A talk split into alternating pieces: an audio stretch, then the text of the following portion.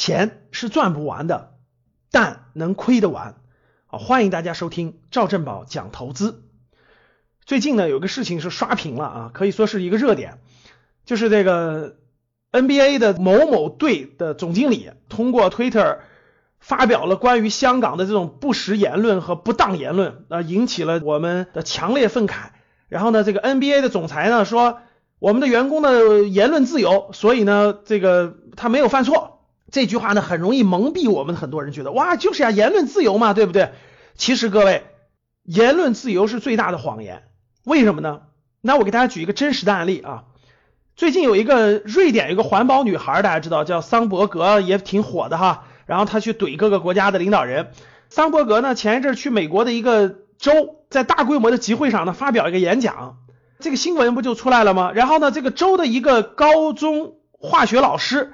就在这个张伯格这个少女演讲的这个新闻下面评论区啊，评论区就写了一句“没带我的阻击枪”，我再说一遍，就没带我的阻击枪，就写了这么一个评论区。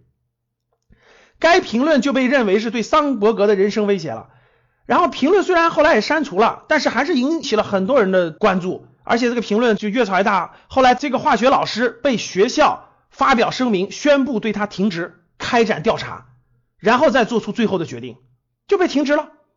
其实呢，就是美国一个高中化学老师，他在这个瑞典环保女孩照片下面发表了一个射枪的言论，然后立马就被停职了。各位看到没？这就是美国的所谓的言论自由。你在美国骂总统可以，你随便说两句带射枪的言论试试。所以，任何国家、任何文化体系都不是所谓的百分之百的所谓的言论自由，都有它的底线，都有它的要求。所以，所谓 NBA 的这个总裁的这尊重员工的言论自由，纯粹是扯淡。你让他的员工在美国发表一些涉枪言论试试去。不同的文化体系、不同的价值观体系，它有不同的要求。所以大家不要被所谓的言论自由所蒙蔽。NBA 在我们国家利益面前，在主权面前，那就是个球。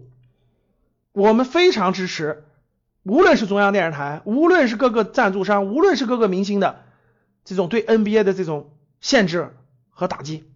当你看到我所看到的世界，你将重新认识整个世界。